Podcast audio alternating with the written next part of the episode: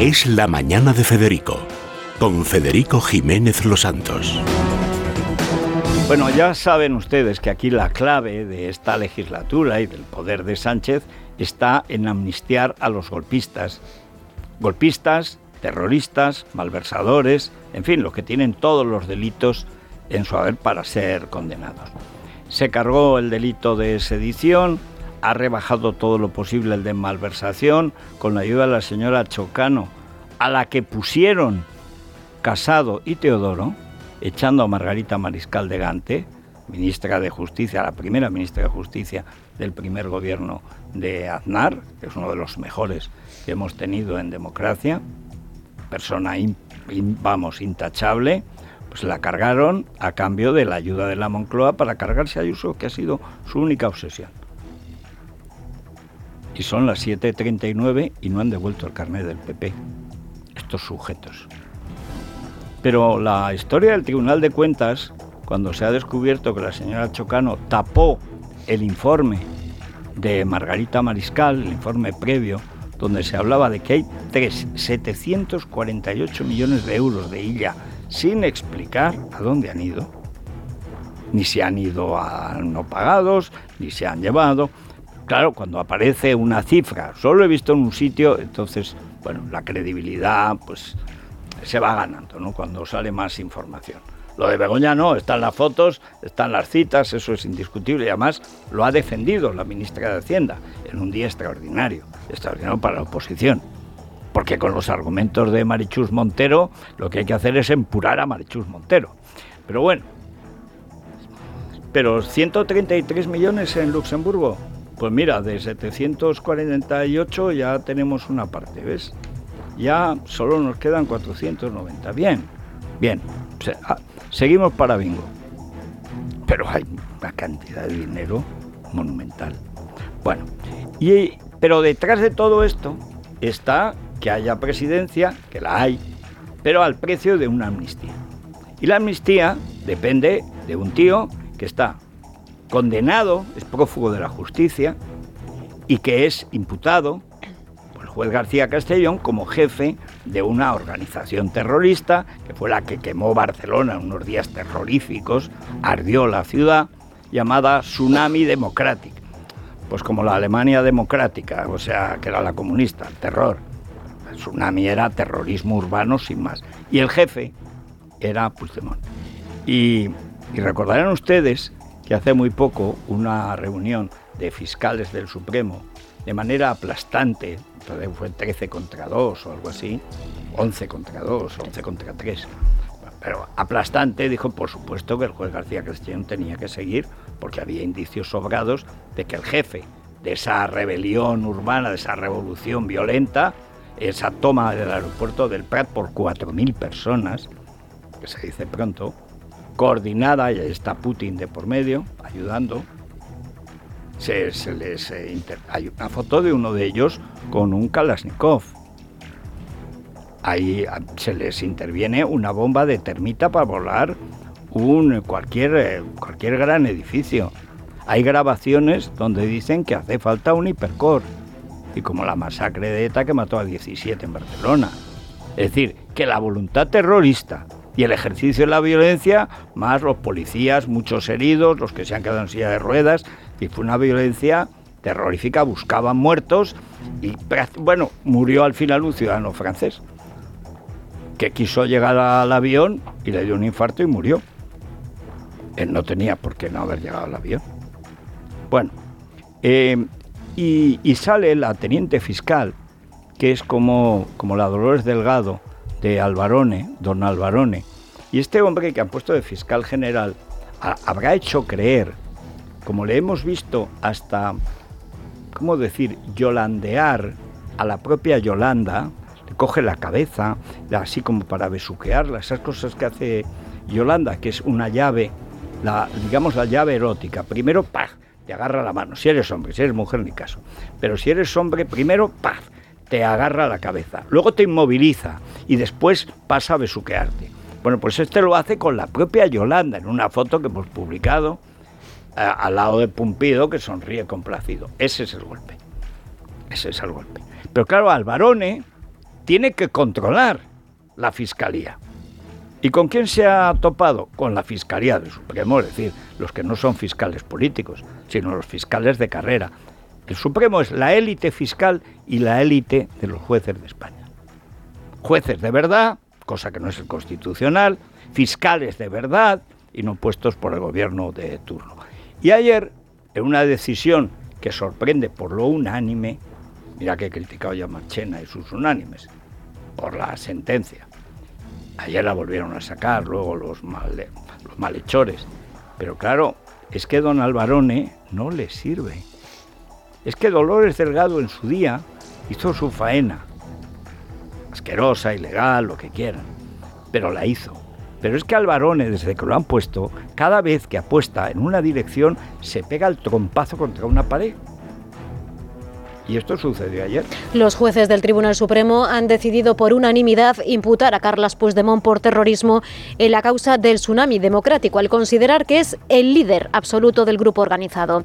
Con su decisión, los magistrados apuntalan la tesis de García Castellón y desestiman las consideraciones de la número 2 del fiscal general.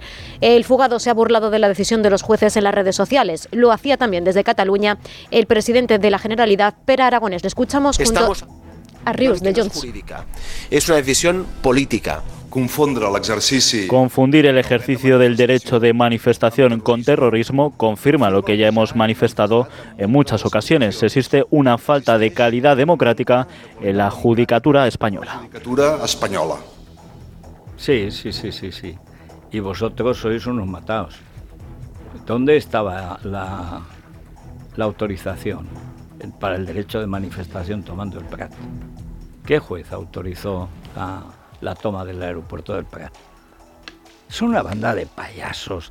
Dicen, van con el, pues con el rintintín que dicen los castizos, lo que les suena, y repiten siempre la misma gansada.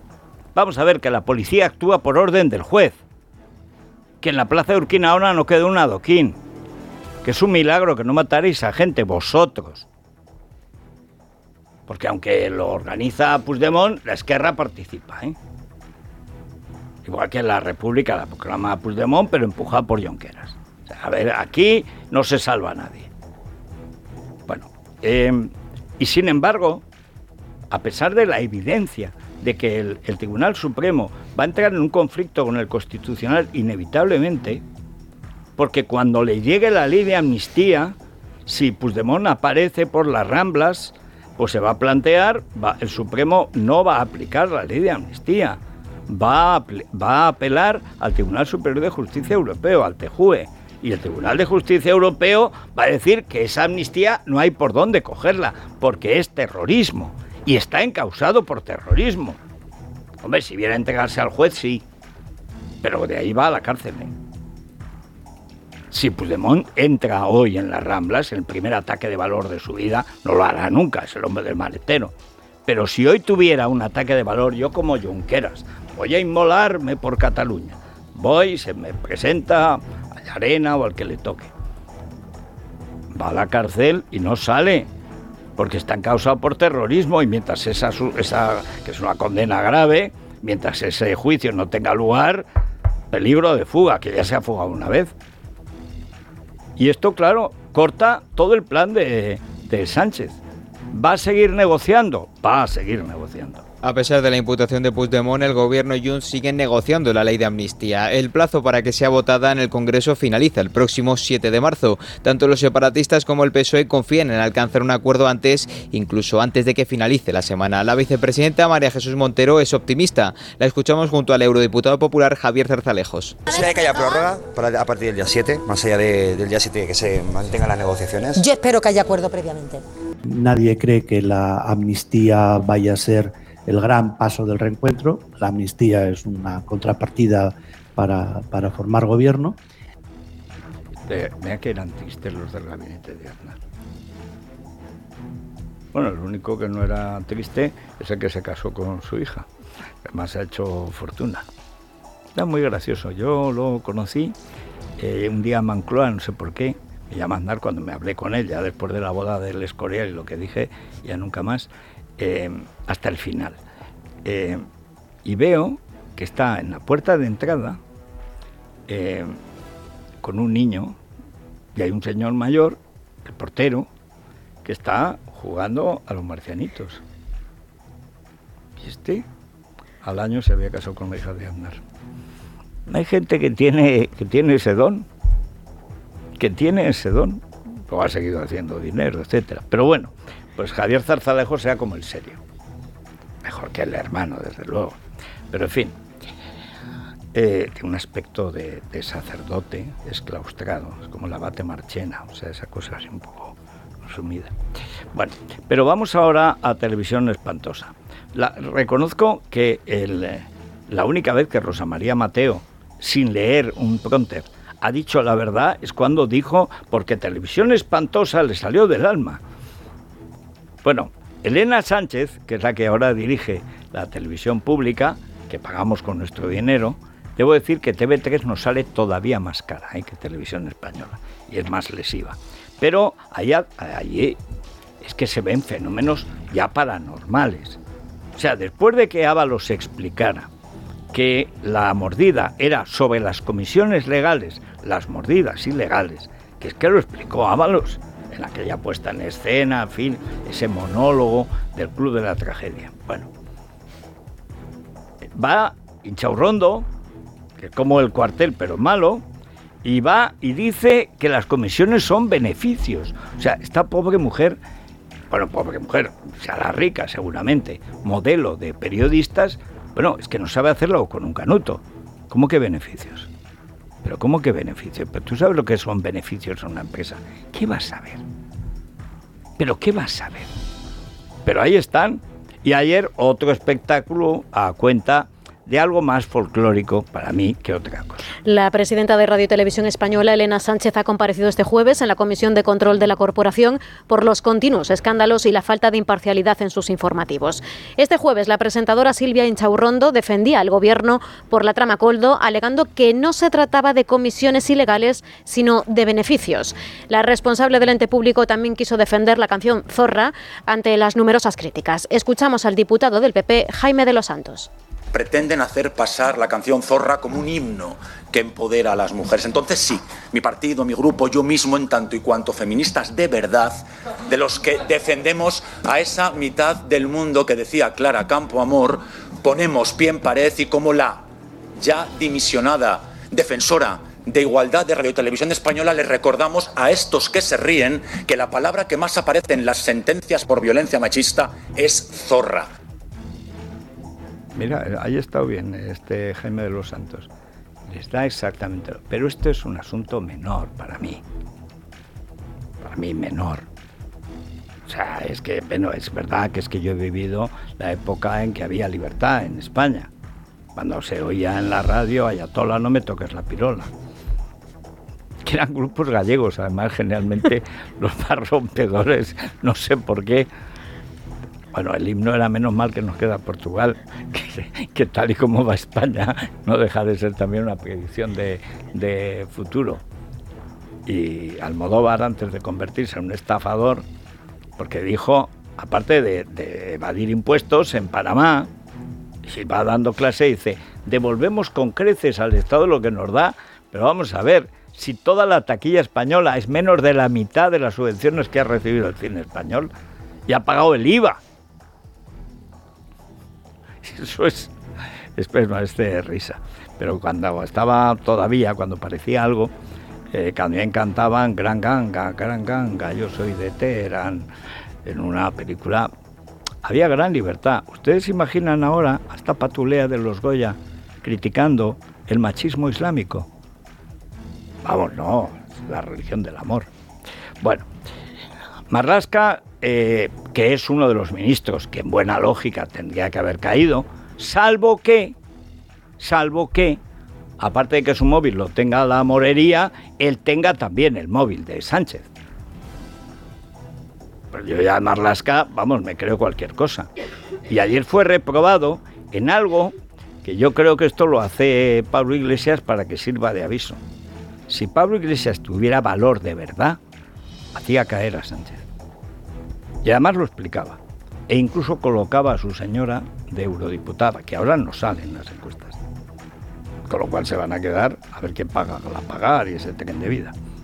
Pero, pero es que ayer, con la abstención de Podemos, Adiós Marlasca, reprobado, ya no sé las veces que ha sido reprobado Marlasca. Fernando Grande Marlasca ha sido reprobado en el Congreso por la escasez de medios contra el narcotráfico en Cádiz y la responsabilidad política en el asesinato de los guardias civiles en Barbate. Ha salido adelante con la abstención de Junts, Podemos y también de Coalición Canaria, mientras la viuda de uno de los agentes asesinados ha denunciado el destrozo de la luna de su coche en Sarriguren, Navarra, donde reside la familia. Escuchamos a Inmaculada Fuentes, portavoz de la asociación Nuestro Corazón por Bandera, nacida para denunciar precisamente condiciones que llevaron a sucesos como el de Barbate.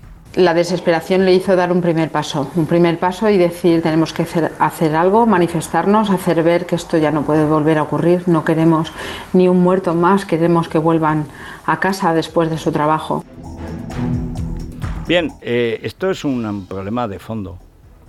O estás con el narco o estás con la Guardia Civil. ¿Con quién está Marlasca? Evidentemente al que ha favorecido es al narco. ¿De dónde viene el narco?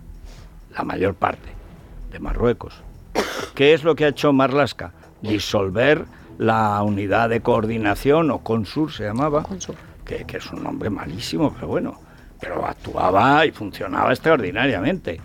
Oye, es que le roban el móvil, el uno entrega al Sahara, el otro entrega la lucha contra el narcotráfico y Begoña no sé lo que entregará, pero fue la primera que le robaron el móvil en una reunión con empresarios de Marruecos que, según Marichus, es parte de su trabajo. ¿Y cuál es la otra parte? Ya por curiosidad, aparte de intentar ocupar el lugar de Leticia.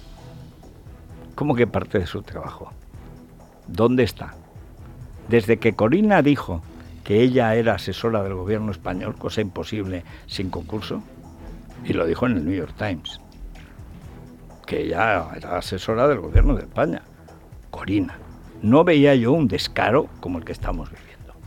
Y ayer eh, Putin, como saben ustedes, hasta Mónica von der Pony ha caído en la duda de que, claro, lo mismo si gana la guerra de Ucrania, entonces Putin se come Polonia. Y claro, ya estamos en la frontera. Ah, ah no sabías dónde caía Polonia. No sabías dónde caía Polonia. Bueno, pues eh, ayer Putin, que es un matón, que lo único que demuestra es la incapacidad para el magnicidio de la CIA, porque en otro tiempo al menos lo habrían intentado. Yo creo que este no tiene ni, como no lo, tiene ya tantas mujeres últimamente, lo mismo alguna lo envenena y luego la CIA se cuelga la medalla, pero como no sea algo interno. Pero ayer amenaza con armas nucleares. Hombre, la ventaja de las armas nucleares es que la primera caería en Moscú. Es decir, porque nuclearmente Estados Unidos es superior a Rusia, muy superior. Pero él amenaza. Y naturalmente, los, por ejemplo, Tusk, que es el nuevo primer ministro de Polonia, lógicamente se, se alarma. ¿Cómo no te vas a alarmar? Pero que es que Polonia se la repartieron Hitler y Stalin. Eh, ahí está la matanza de Katyn, 14.000 oficiales, la élite del ejército polaco asesinados en el bosque de Katyn y dijeron que habían sido los nazis. Mentira, habían sido los comunistas. Lo reconoció Gorbachev 40 años después. En fin, ayer volvió a amenazar. Si Vladimir Putin amenaza a Occidente con una guerra nuclear, si tal y como propuso Macron esta semana, envían tropas a Ucrania. Las advertencias llegan 15 días antes de las elecciones de las que saldrá vencedor y han llevado al primer ministro polaco Donald Tusk a incidir en la necesidad de aumentar la producción de armamento en Europa. Hoy en Moscú se va a oficiar el entierro del opositor asesinado por el régimen Alexei Navalny. Han empezado a hablar sobre la posibilidad de enviar a Ucrania contingentes militares de la OTAN, pero recordamos la suerte de aquellos que en su momento enviaron tropas al territorio de nuestro país. Pero ahora las consecuencias para los posibles intervencionistas serán mucho más trágicas. Ti sí que serían trágicas. Lo primero es que hay que reforzar la OTAN y hay que pagar la OTAN. Es que Europa no paga la OTAN. La pagan los norteamericanos y está protegiendo a Europa desde el año 45. Es que hay que pagarlo. O sea, no puede ser que estemos pagando la ecotasa de las narices y arruinándonos en la transición ecológica mientras Europa no tiene defensa con un tío, un genocida, que solo soldados en Ucrania ha matado a 31.000 reconocidos. más torturados, violados, violadas, asesinados, niños muertos de hambre, etcétera. Algunos aquí en España, en Madrid, en la Fundación Querer, han recuperado a niños que habían perdido el habla por los bombardeos. Los han recuperado. Pero ¿cuántos no tienen recuperación posible? Este es Putin. La, defensa no hay que producir armas, como dice Tusk. No, hay que pagarlas. Producir, producimos muchas armas. España produce muchas armas. Las venden en el Golfo todas. O en Marruecos, que tiene ya mejor ejército que el nuestro. Con nuestras armas. Y la verdad que las cobramos. Pero Alemania, Alemania vende más armas que nadie. Lo que tiene que hacer es pagarlas. En fin, vamos a la prensa económica con CaixaBank. Es la mañana de Federico, con Federico Jiménez Los Santos.